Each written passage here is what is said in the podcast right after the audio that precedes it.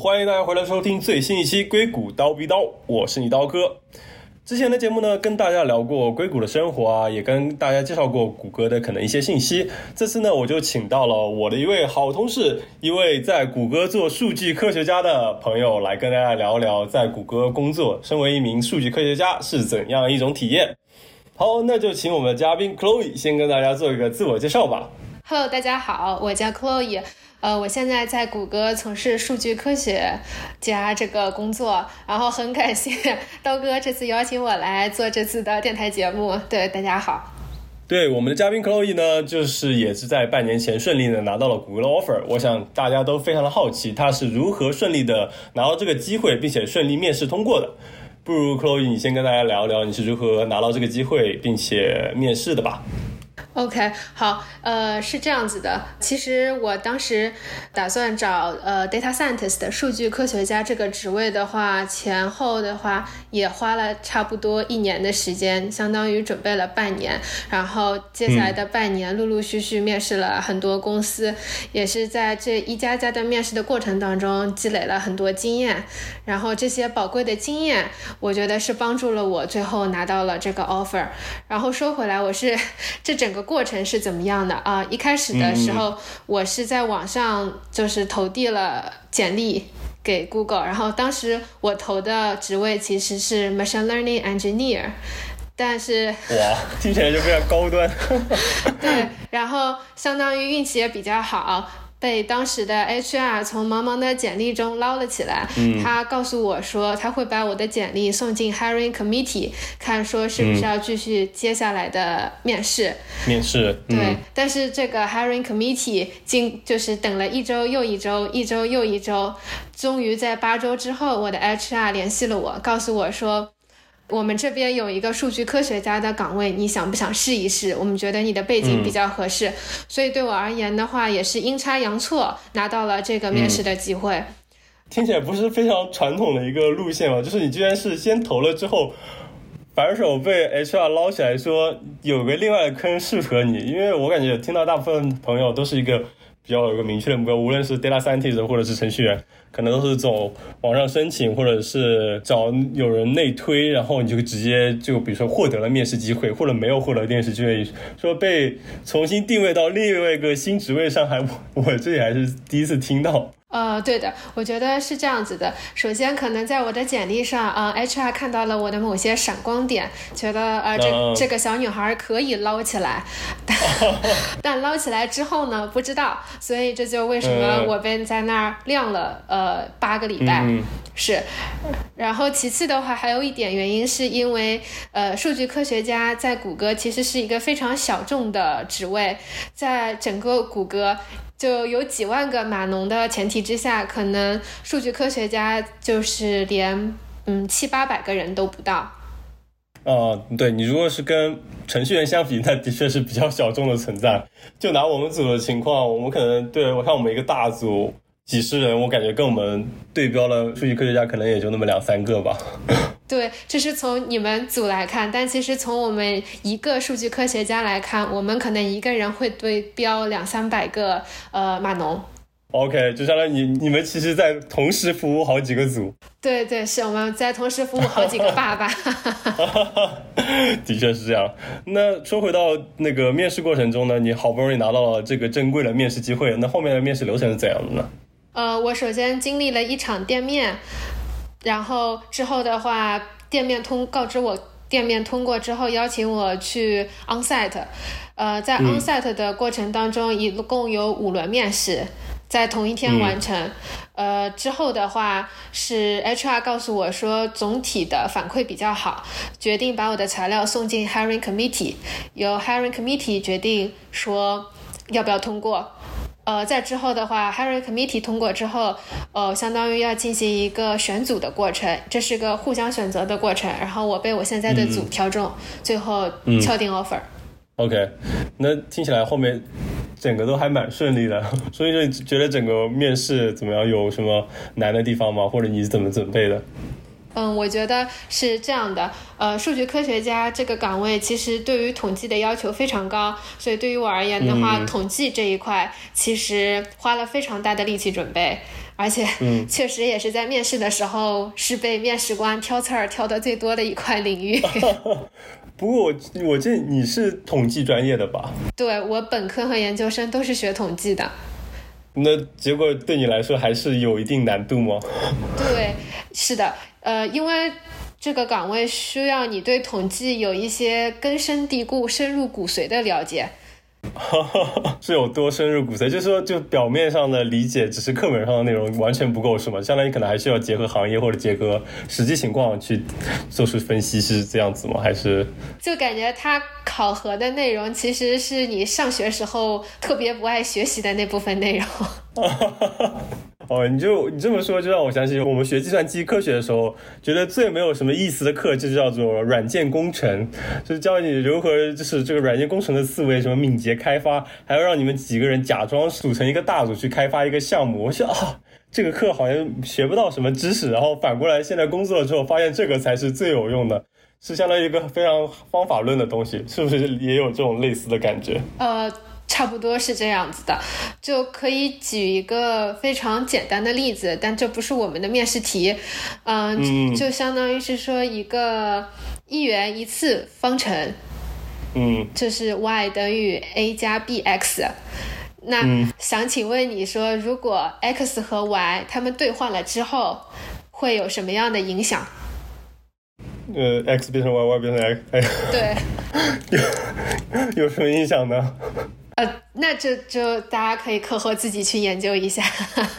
OK，就其实题目听起来都非常的简单，但是考核的知识内容的话，还是需要你有非常基扎实的基本功。嗯嗯，OK，好吧。虽然说我也没听出刚才那道题有什么意义，但是好像很厉害的样子。啊，对，我就觉得确实隔行如隔山。所以 OK，所以说你觉得 Google 比如说面试最看重哪几点呢？嗯，我觉得肯定最看重的，首先是 communication，嗯，就是面试官其实希望你跟他们有一个非常良好的沟通的过程，更希望说你是以一个未来的可能的同事的那种态度跟他们沟通，把问题聊明白，并且一起讲出解决的方案。嗯嗯嗯，对。然后，第二点的话，我觉得首先你要有自己的一技之长。可以是你的嗯 coding 能力特别厉害，或者说你的统计的专业素养比较厉害，或者说你对于数据科学本身，对于产品本身有非常犀利的直觉，对，OK，所以 OK，通过这个三个方面，可以尽量的让留面试官留下深刻的印象。OK，那其实大体上我觉得这种这种比较 high level 的东西来说，就跟程序员也蛮像的嘛。就像我们面面试也会注重看这个面试的人能不能跟你好好的交流，因为如果他只是埋头做题的话，你也觉得就是他可能沟通上、未来合作上会不会有些顾虑。我们也是像你刚才提到，会可能更希望他在解题的过程中他会跟你有交流，甚至问你要一些提示，这都是可以接受的。对，这就是感觉我最最喜欢的 Google 的一个方面，因为我觉得它整个 culture。文化本身就非常的尊重人，也尊重面试者，也尊重同事，也尊重领导，对，就不是把你当成工具人，可以做题就行。对他，我觉得面试官并不是处于一种高高在上的姿态来判断你这个人是不是真的不行，嗯嗯，而是说他选择想说能够能不能激发你的潜能，嗯嗯嗯。对，我觉得这点也是非常同意的。所以说，那听起来对你而言，整个面试也没有特别的难吗？就是感觉听起来很舒服，啊，也比较顺利的样子。除了你说那个统计过程中被面试官挑刺儿之外，嗯，我觉得。对我而言比较难的一部分，反而是在最后一个环节 team matching，就是找组的这个过程。因为像我说的，你可能之前的面试都通过了，其实本质上你是拿到了一张呃进谷歌工作的入场券，对。但你最后能不能成功的在 Google 工作，主要靠的还是你这个就是 team matching 的那个过程。嗯嗯嗯，是的，对。而且特别像你们，音乐总的需求人数不多，所以说对应的组可能也比较少，所以可能更对应的选择就比较少。对，因为在谷歌的话，比较大的 data scientist 的组其实也就那几个，所以说你能够被捞起来了就被捞起来了，否则的话，可能就等个半年，就也不一定会有会有结果，然后可能也就凉凉了。尽管你通过了面试。哎，是啊，是啊，所以你当时等了多久？大概？我我差不多是。等了一个礼拜就被我现在的组就是看中了，然后跟老板聊了一下，就觉得大家双方都还挺满意。对，嗯，那我觉得那算运气比较好，已经跟我们节奏差不多了。行，那顺利的进入了 Google，那不如跟大家聊聊进入公司之后的一个环境吧，就感觉工作怎么样啊？虽然说现在最近大半的时间可能都是疫情。在家工作，但是就可以讲讲你的现在的感觉。我觉得就是谈到工作节奏的话，毕竟是互联网公司，所以说整个节奏也是非常快，相当于很多事情就是 move 起来就是非常的快。嗯，关于上下班时间的话，基本上也是朝九晚六，没有过分多的加班的情况的出现，并且好多同事也会。就是跟你沟通说，千万不要加班，就没有必要加班，就在上班的时间把事儿做完就行了。对，因为万一你加班干得太好，他们也会有压力的。开玩笑，开玩笑。不过我觉得真的是大家就是对这种观念嘛，就会觉得 work-life balance 就是工作生活需要平衡。我觉得这个观念是深入人心吧，可以这么认为。对，至少在我互联网行业。对，是就包括老板们的话，也不会明面上就是鼓励推崇大家加班，主要还是希望大家能够在固定的时间里面把工作做完。哦，所以说私底下是怎么样子的呢？嗯，私底下，私底下也是这样的，言行一致。我觉得，就比如说，我觉得在这边工作我还真的很少，几乎没有遇到说在下班时间还会有人聘你，就有人会找你说让你帮个忙或者做点什么，就很少很少遇到。对，而且另一方面的话，时间也非常的 flexible，就是上班的时间，你偶尔有一些冲突啊，或需要处理一些自己的事情，你提前打好招呼的话，也是可以接受的。对，这个我觉得是很多 IT 公司的一贯的风格。我们有 PM，比如说上班上到一半，说啊，下午我要去纹个身，我就先走了。对，我们的 PM 也是有一次说，我实在受不了了，今天开了这么多的会，我要先下楼走一圈，回来接着说。对。对对，我觉得这点还蛮好的，就还比较自由。那所以说，就我觉得可能外界也会觉得，比如说 Google 会不会觉得有点养老？在你身上，你怎么觉得呢？我觉得。整体的公司的氛围的话，其实还是比较轻松的。但是压力不来自于公司本身，而来自于就是你对自己的一个预期，你有没有达到自己的预期？因为最主要的是能够进入 Google 的同事们，大家好多人都是人中龙凤。呃，像我的同事好多，比如说是斯坦福、哈佛的呃博士。就对，然后他们好多本科的话，基本上也是国内 top three 的学校，所以大家都非常的优秀。你就无形当中的话，peer pressure 会非常的大，你会时 时常自己对自己进行 PUA，会觉得说我是不是不够好，我是不是应该再多努力一点，多学习一点点，然后赶上大家的步伐。但所以说，你觉得这个 peer pressure 会是，就是还其实就是无形中你自己给你自己加吧，就是不会说有真的同事会有给你施加压力，应该还是没有的吧？哦，那没有，同事们都非常的友善，大家都会说你有问题你就欢迎来问我。然后有的时候我问了一个问题，就感觉对面的老大哥特别激动，然后会跟我唠嗑一个小时，语重心长的告诉我好多道理。我觉得挺好的，对，可能大家都比较好为人师吧。是，对，对，我觉得这也是我来谷歌的原因之一。我觉得就是身边有特别多厉害的人、优秀人，而且每个人可能风格都不太一样，有的特别严谨，但有的比如说特别思路开开阔，你就觉得跟他们聊就会觉得就还是有蛮多不一样的收获吧。是的，是的，对所以说你不可以跟大家聊聊你具体的工作内容吧？大家可能也不知道在谷歌做数据科学家是会做一些什么事情。我觉得工作内容主要分两部分吧，一部分的话就是大家传统印象中的呃 data scientist，就是我们主要对于产品进行一些支持，比如说会分析一个产品它做出来究竟就是能不能赚更多的钱，是不是有效，是不是对我们用户好，然后我们应该就是怎么样就设计我们的实验，来更好、更准确的测量这些结果。呃，这是一个方面，然后第二个方面的话，就是我之前说到的，我们这个岗位更像一个统计学家 （statistician），所以说我们会花相当多的时间在一些研究上面，呃，利用一些统计的知识来看说现有的那些 metrics 是不是有用，是不是合理，然后要不要做一些改进。嗯。那我现在在这儿举一个简单的例子，比如说我们现在都知道谷歌的标是彩色的，那我们产品经理说，如果我把它改成红色，会不会更好一点？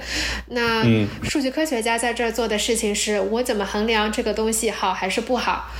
是，我是想说，看客户点击率更多，是表明了这个改变是好的，还是说客户看这个标的时间更长？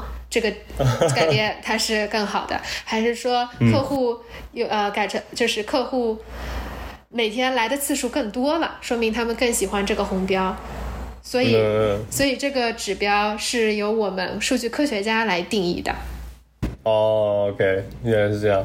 那我觉得盯着它看时间越长，说明越好。这说明我们的用户对我们的 logo 产生了一种依恋感和对我们的美学认可，说明他就会用越来越多我们的产品。哎，其实不是这样子的。对，其实我觉得就是非数据科学家会想说，嗯，是不是盯的时间更长会更好一点？但对于我们而言，我们要关心的是，我们做这个改变本身，我们想要得到的是什么？我们是不是想要得到的是说，希望有用户更多？的来访问我们的网站，嗯，是我们的最终目标，所以我们是不是应该以它作为我们的指标来看这个改变呢？哎，对，是啊，我就感觉的确，就不同工种对同一个问题，可能看待的问题角度都不太一样吧。那就是在跟码农合作，就跟程序员合作，你觉得是怎么样一种体验？或者你眼中的程序员是一种怎样的存在？我觉得在加入公司之前的话，呃，受到媒体广大的就是刻板印象，会觉得说码农会比较木讷，然后可，但是，啊，但是我加入了公司之后，我会发现，啊，完全不一样。其实我们公司的码农，首先大家都非常的聪明。其次的话，大家其实沟通交流的能力非常强，他们很容易就能够表达清楚说自己的观点是什么，然后现在主要的问题是什么，然后接下来是怎么解决的。嗯，第三点的话，我是觉得其实他们的专业技能非常强，因为其实本质上我觉得很多我们能我们干的活，码农他们也能干，但是码农干的活 我们却干不了。哎，我就不提，我最近有时候偷偷会跑一些数据去看结果，我就没有直接去问我们的 data scientist 了，因为他实在是太忙了。对，但我觉得也没有说可以替代了，我觉得我我们只能做你们可能最边角料的一些活。哦，没有没有，我觉得码农还是很厉害的，就是你们经常说的好多术语啊、结构啊，我们也都听不懂，只能每一次面带微笑，假装听懂了，点点头。好像听懂了。可以可以，好，商业互吹的环节就到此为止。就是你还会觉得有什么不好的地方吗？嗯，不会不会，我觉得可好了。没事，你说我也不会回头把你拉黑了，你放心。没有没有，感觉就是，怪不得码农比我们赚的多，这是有道理的。人承受了多大的责任，就应该拿多少钱。我我觉得哎，可能也只是比如说市场需求的问题吧。就现在的确对程序员可能需求更大一点，所以说可能薪水稍微高一点。但我觉得你们干的活也很重要吧，因为我觉得整个工作过程中，比如说像程序员就知道很多时候其实也是吭哧吭哧就是出活，就是想把这个东西早点做完。但是比如说做这么一件事情或者做这么样功能到底有没有意义，其实我们考虑的反而没有产品经理或者你们数据科学家那么多。对，那所以说，在谷歌工作了那么久，你比如说跟同事、跟程序员、跟老板之间有没有什么有意思的小故事可以跟大家分享的？嗯，那真的是，呃，我刚来，我在来到湾区之前，一直对于湾区和码农的刻板印象是，这边好多男生都单身，因为妹子比较少，所以说 好多大龄青年，然后苦于找不到对象。然而，当我加入了公司，看遍了我们周围的团队之后，我发现这个印象是大大错误的。因为，因为在我们整个 data scientist 的团队里面，百分之八九十的人都已经已婚，并且大部分人的话都有一个到两个娃，所以感觉大家都是事业成功、家庭美满，和我来之前想的截然不同。都已经就是迎娶白富美，走上人生巅峰了，是吗？对对对，是的。呃，不过可能是不是因为你身边的同事都可能都是三十加之类的，都已经 senior 比较有经验了。比如说，如果你去找一些可能跟你一样刚入职的同事，可能也是你口中的那种状态。因为毕竟在湾区的现实的确就是男生多女生少。如果一一配对的话，那的确还是应该有一部分男生剩余出来。但我觉得可能因为好多同事都是博士。然后他们很机智的，在来到湾区之前就已经决定了自己的人生大事，并且把另一半带了过来，或者准备带过来。对，所以感觉还是很有先见之明的。你这么说好像是，我回忆了一下，我几个 PhD 同学好像都是这个情况。对对对，是是是。所以说，OK，我觉得跟大家聊谷歌聊了蛮多的，不如我们再做一个有趣的对比。因为我知道你之前是在一家金融公司工作的，那么我比较好奇，你为什么会选择从金融行业蹦一下跳到我们的科技行业来呢？是有什么原因吗？呃，原因的话也方方面面有很多，然后可能用时下的话说，就也希望能够站在风口上，变成风口上吹起的那只猪。所以说，你是觉得在金融行业没有前途吗？就其实方面有很多种吧。呃，首先第一点的话是关于人才上面，因为确实可以看到说，当年我毕业的时候，呃，每一个毕业生他们最想去的公司是大投行去咨询，但是现在你去问一下新的毕业生，十个里面至少有五六个都会说想要去大厂感受一下。就是去科技公司，而不是选择金融行业。对对对，我觉得也是跟这两年就是科技公司本身在薪酬方面的大幅提升也有关系。然后其次的话，也跟金融行业渐渐就显示出的一种呃疲软也有关系。OK，就所以说说还是这种行业的大趋势上来考虑的。你你可以明显的感觉到金融公司的人才是在慢慢流失这两年。OK OK，这个还是一个非常有意思的事情。虽然说我觉得就是互联网行业的大趋势，就是最大的浪潮，就是稍稍有感觉有点过去的感觉。但的确现在整体上还是处于这种朝阳行业，还是在上升的阶段，这倒的确是的。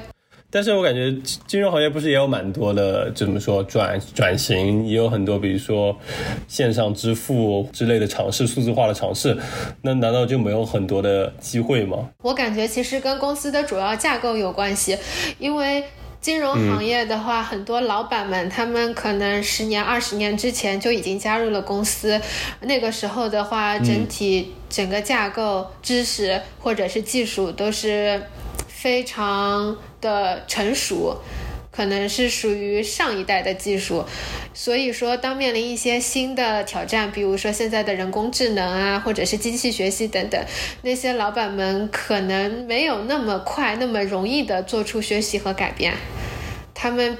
并没有接受过专业的，就是知系统的培训和学习，所以这就导致了他们肯很多时候在做决策啊，呃，改变上的话会相对而言落后于市场一点。OK，OK，那我觉得这也很蛮可以理解吧，就感觉像对于我们而言，就像是。从一个非常完备的、很成熟的业务也非常完整的一个组，跳到了一个比较新的组，因为感觉新的组会比较有活力，然后可能也会学到比较新的知识，我会用一些新的技术，也是类似这样的感觉。是的，是的。对，那所以说你之前在金融行业都是做一些什么呢？我也比较好奇。我主要做的是风控模型，就比如说呃，控制风，或者烂梗烂梗。天哪，太冷了，真是没有想到。没事，你接着讲。OK，呃，我之前从事的就是风控模型，其实跟很多现在老百姓们深恶痛绝的，比如说是 P2P 啊那些东西，其实还挺类似的，就是相当于是决定说我要不要给一个用户授信，要不要给你发贷款，给你发多少贷款，类似于这样子的模型。然后其中用到了好多人工智能和呃机器学习的模型。哦哦，我就听说，哎，就是比如说，就通过以前可能是通过人来审，不过现在就是通过机器学习，通过各个指标，比如说年龄、收入情况、住址，各种可以收集到的信息，然后能给你做一个评估，决定是不是给你放贷，是这样子啊，理论上是这样的，但是你完美的踩中了所有的合规方面的大坑，这些这些变量我们都不能用在模型当中。好吧，好吧，那我是那那。感觉比我想象中还要更困难。呃，因为在美国的话，所以我们会有 FICO，我们会有征信，所以说那个给我们提供了非常大的信息量，在做授信的时候。嗯，那所以说那还是依靠美国的那个信用系统咯。呃，一方面是，另一方面的话也是根据公司自己常年来累积的一些客户的经验。那听起来你之前工作反而更有意思，感觉还跟 machine learning AI 这感觉不是更高大上、更前沿一点吗？嗯，对，但是感觉说我加入了谷歌这几个月，我会觉得说谷歌就是在整体的整个公司的工作效率上的话，可能更是一种降维打击。哇，就差了这么多吗？对，就。举一个非常简单的例子，就比如说在以前传统公司，我们要分享我们的结果，大家都会把我们的文档作为附件，然后发来发去，每个人改一下就会存一个新的版本，所以最后可能一个文档的话会存二十几版、三十几版，就其实非常的没有效率。但但是在谷歌的话，我们因为大家都是在线共享文档，所以。及时修改，及时可看，并且版本控制做得非常的好，所以就省去了这个来来回回发附件，然后我把它下载下来，改一个版本再发出去的这个过程。对，哇，你就是说觉得哇，这个金融行业就是你们之前那家公司还这么古老吗？很多传统行业的话，就还真的挺传统的。嗯嗯，对，而且另一点我发现的非常有意思的事儿，这当然是在我之前面试的过程中也感受到，就是很多传统行业，大家都会以我能够挖到一个从互联网行业来的多年从业者为荣，特别是在数据科学这个方面，所以就会觉得说。可能现在市场上的潮流就是大家都对于互联网行业的工作经验会比较认可，而可能对于传统行业的话，会觉得 会质疑你是不是有就是经历过非常完整的培训啊，或者说你是不是够资格。嗯嗯，OK，OK，那这样也可以理解你为什么想离开金融行业来到呃科技行业了，对吧？这可能就跟我们行业内对于程序员来说，当然不是绝对，但是很多人都会觉得能在谷歌和 Facebook 工作就是一种会受到行业认可。你再从这两家公司出去之后呢，比较多的其他公司会认可你在这个。公司积累到的，无论是你的职位还是经验，对对对，exactly。然后我还有一点想要补充的话是，是关于就是身份的问题，工作签证的问题。其实很多人都知道，在纽约有很多的金融公司，但是金融公司的话，普遍对于办工作签证和绿卡的话，都会比较保守。大家都会一般在第三、第四年才会开始考虑说是否给该员工办理绿卡。嗯，并且很多公司是以绩效为考核的，你必须得绩效达到非常优秀的话，老板才能够签字批准说你可以办绿卡。但是在科技公司的话，因为可能广大的留学生是主力军，所以办绿卡这件事儿非常的爽快，甚至不需要。老板的签字，你可以从上班的第一天开始就开始办绿卡，然后特别是在现在这么严峻的移民形势下，就是早一天办绿卡，可能你未来也会就是早很多时间拿到绿卡，所以这一点也是很重要的。对对，这这点的确就是，就可能也是因为科技行业比较依赖外籍劳工的一个原因吧。就比如说中国人和印度人是其中的主力军。对。对，所以说科技行业会对外来员工就是比较照顾，在身份方面也比较慷慨。但你会觉得有些可惜吗？就是放弃了你在金融行业积累了那么久的那些 domain knowledge，就是一些领域的知识。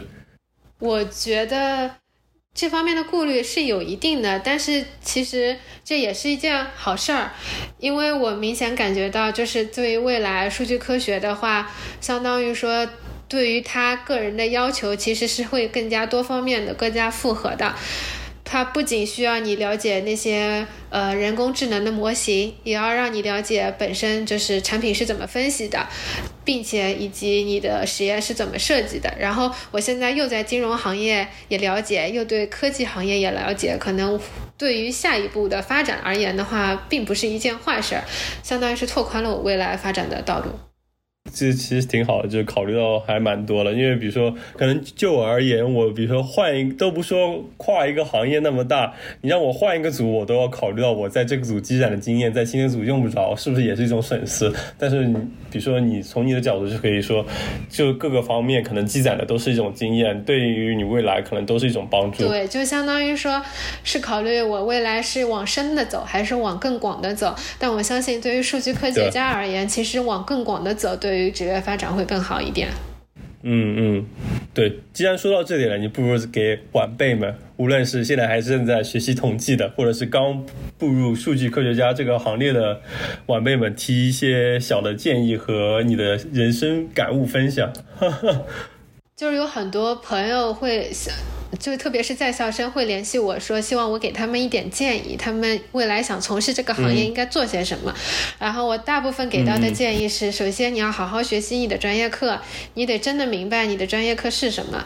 然后其次的话，你要好好做你的各种 project，各种项目。你你一定要明白从头到尾每一步是什么，为什么这么做，然后具体怎么做。然后第三点的话，我可以建议大家可以利用业余的时间多学习一些，比如说 Coursera 上的公开课的知识。呃，并且有有条件的话，可以参加一些 cargo，打一些那个建模的比赛，积累一些经验。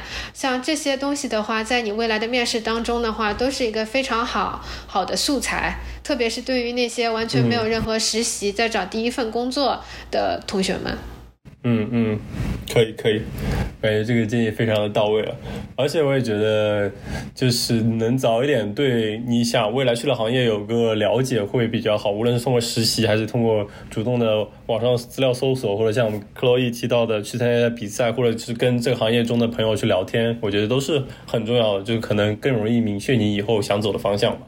对，然后我还要补充的一点就是，我会发现，就大家好多人都会觉得说，因为现在数据科学、呃，数据分析这个东西本身比较火，然后钱也比较多，所以大家都一窝蜂的想往里面挤。但其实很多人，我觉得大家也应该问一下自己，你是不是真的很喜欢统计？是不是很喜欢数字？是不是很喜欢分析这些问题？这是不是你真的未来愿意花十几年去干的一件事儿，而不是说因为现在这是。个热点，然后大家都过去。对对对对，就跟就是程序员这方面也是嘛，就呃这些年来学 CS 的人是越来越多，也包括出国来学习 CS 的人越来越多。就我当年也是，可能同学里面有一半都是转行到 CS 来的。但的确现在就是整个行业热度都在下降，就没有当初那么热了。也的确要考虑一下。是不是真的愿意在这个方面就是扎下心来去学这些东西？因为毕竟感觉竞争是越来越大了。对哦，你说到这个，我要补充一点，呃，是这样，就是我之前也提到过，其实，在就像在谷歌这样的公司，呃，数据科学家和码农的比例也是严重严重的不平衡的，所以这就导致了一个问题，其实，在整个市场上，相对而言，码农的岗位会比。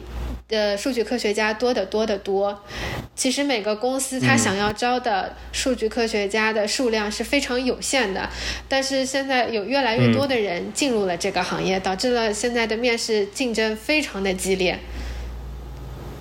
所以说大大家也得好好想一想，说你你真的喜欢做这个吗？然后你能不能做这个？然后我也想说，就大家不要灰心，不要放弃。就像我之前的话，其实我也是面试的过程当中失败了好几次，最后的话也就只拿到了这一个 onsite，然后拿到了 offer。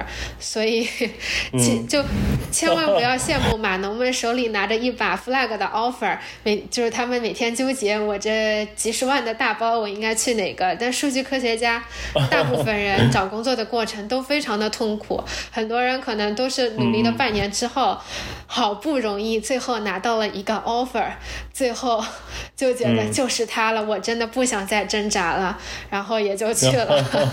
这才是真正的行业 现状，这才是真正 offer 的结果。但是我感觉这反反过来也衬托我们 Chloe 是如何的优秀啊！没有，我觉得就比我强几十倍的竞争中仍然脱颖而出。没有，我觉得可能也是运气好。对我当时甚至跟朋友们都自我嘲讽说，可能是因为公司想要呃西气东输南水北调，把纽约的妹子输送往湾区，所以才录取了我。这就提到我们的 Chloe 是从纽约的金融公司跳。跳到了硅谷的科技公司，就然后这就提到了，就是在 Chloe，你觉得在你眼中东西海岸硅谷和纽约之间的对比是怎么样？我觉得对比反差还挺强烈的，而且怎么说，这两个城市迥然不同，也和美国的其他的大部分地方非常不一样。呃，我我的感受是在纽约的话。就是其实跟国内的一线城市的生活差不多，就是你有就是有好多好吃的好玩的，你的周末永远都不用担心找不到出去玩的东西，你唯一要担心的是你的荷包鼓不鼓。过于真实。对，然后其次的话，纽约有很多美丽的、好看的、时髦的小姐姐，小呃网红小姐姐们，所以就是非常的赏心悦目。你就会发发现，就对周末的生活都非常的开心。特别还有一点我要 call out 的是，就是在纽约，其实很多人并不关心你做什么、你干什么、你赚多少钱，大家关心的只是你这个人有没有意思、有没有趣，我想不想跟你一块儿出去玩儿。就作为朋友的那种，呃，反而跑到了硅谷这边的话，我是觉得其实这边的话给我的感觉更加有点压抑，因为所有的人可能更关心的是你的工作好不好，你赚多少钱，你的 level 是多少，你有没有进大厂，你有没有买上房，然后你是不是实现了真正的美国梦，成为了人生赢家？对，是是是。那你如何做到在去了湾区才仅仅半年，并且大部分时间都在室内 work from home 的状态下，还能抓住湾区这个本质的呢？这个硅谷的本质，我觉得。小红书给了我好多就新鲜的关于西海岸的知识。就以前在东海岸的时候刷好小红书，我看到的是主要的是各种妹子晒美美美的照片，然后告诉我们说啊这家餐厅好 fancy，那家餐厅好好吃，啊纽约这边好玩那边好玩。但是来了湾区之后，你刷到的小红书基本上都是啊我是多么的人生赢家，我的工资有多少多少，我有几套房，我的资产达到了千万，我是如何在几年之内走上了人生。的巅峰，就感觉啊，天哪！湾区的人居然都是这样的，好可怕！我的天，我第一次知道能通过小红书来了解一个地区的这个人物画像。对，这主要关键是疫情期间大家都憋着没事干，所以说就会疯狂的刷小红书啊、抖音这些媒体，就会发现哇，真的是不同的世界。哇，真的是 OK，这个真的是个非常有意思的这个角度了。我以前从来没有考虑到，还可以从这个方面了解一个地方的人的 想法。对，真的，你会感觉说纽约人人都是小网红，然后湾区的话人人都是人生赢家。哎，所以有机会的话，还是希望未来有一天能够回到纽约。